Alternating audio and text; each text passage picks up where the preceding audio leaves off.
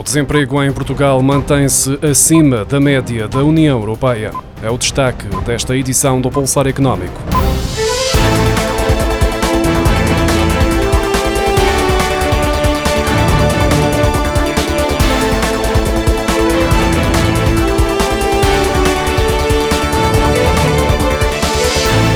Novembro foi sinónimo de um recuo, ainda que ligeiro, do desemprego na zona euro e na União Europeia. Em Portugal, a taxa não registrou alterações, permanecendo acima da média comunitária e da área da moeda única.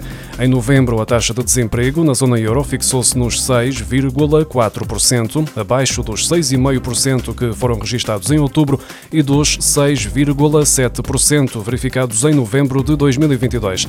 A taxa de desemprego na União Europeia atingiu os 5,9% em novembro de 2023, também abaixo dos 6% registados em outubro e dos 6,1% verificados em novembro de 2022, de acordo com os dados divulgados esta terça-feira pelo Eurostat. Entre os Estados-membros, a Espanha foi o que registrou em novembro a taxa de desemprego mais elevada, com 11,9%, como já tinha sido avançado pelo Instituto Nacional de Estatística. Em Portugal, o mês de novembro foi marcado por uma taxa de desemprego de 6,6%. 6%, valor idêntico ao registado no mês anterior, mas ligeiramente superior em 0,1 pontos percentuais ao verificado no ano anterior. O fim do IVA a 0% no conjunto de bens essenciais levou a um aumento imediato de preços, como já era esperado. Contudo, alguns produtos acabaram por registrar aumentos muito superiores à restituição do imposto, de acordo com uma análise da DECO Proteste. No espaço de quatro dias, entre 4 e 8 de janeiro, a variação dos preços de 14 produtos que compõem o cabaz alimentar essencial foi superior ao aumento que resultaria da restituição do IVA no preço final. O iogurte natural, o óleo alimentar e o atum enlatado foram os artigos que registaram as maiores subidas, traduzindo-se em aumentos que, no caso do iogurte, ascendeu aos 52 cêntimos, cerca de 26%. Há outros produtos do cabaz alimentar essencial que ficaram mais caros, enquanto o pão de forma sem códia subiu 20 cêntimos para 2,24 euros. O preço da pescada fresca subiu 1,03 euro para 12,93 euros e o leite UHT meio gordo ficou 7 cêntimos mais caro, ao passar para 96 cêntimos por litro. O aumento médio dos 40 41 produtos no período em análise, ascendeu a 5,29%, totalizando 7,51 euros e elevando o custo médio do cabaz de 141,97 euros para 149,48 euros.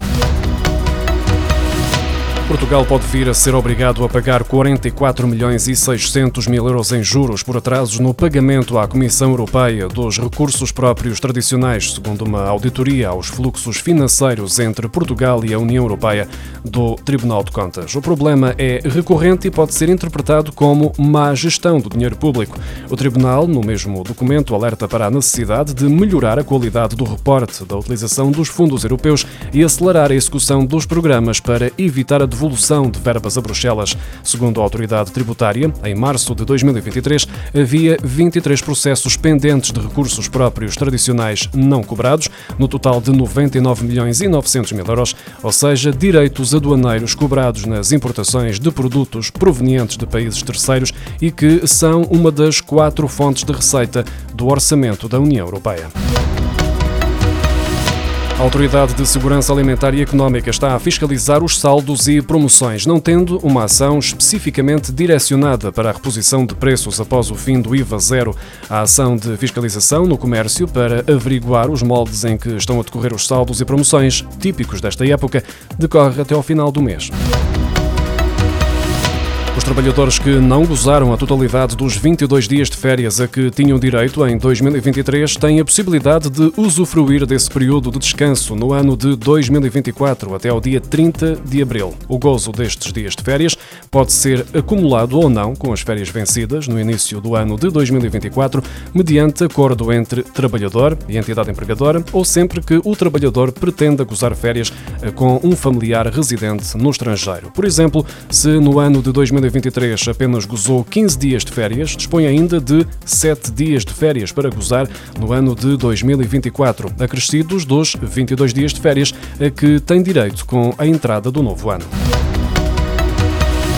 Comunicar o agregado familiar à autoridade tributária é um dos primeiros passos a cumprir no âmbito da campanha de entrega do IRS. Os contribuintes podem fazê-lo até ao dia 15 de fevereiro. A autoridade tributária esclarece que o agregado familiar deve ser comunicado sempre que tem dependentes em guarda conjunta ou se no ano de 2023 a situação familiar do contribuinte sofreu alterações devido, por exemplo, a um nascimento, divórcio, filhos que completaram 26 anos e em caso de óbito. Devem ser comunicados comunicadas através do Portal das Finanças as alterações com referência a 31 de dezembro de 2023.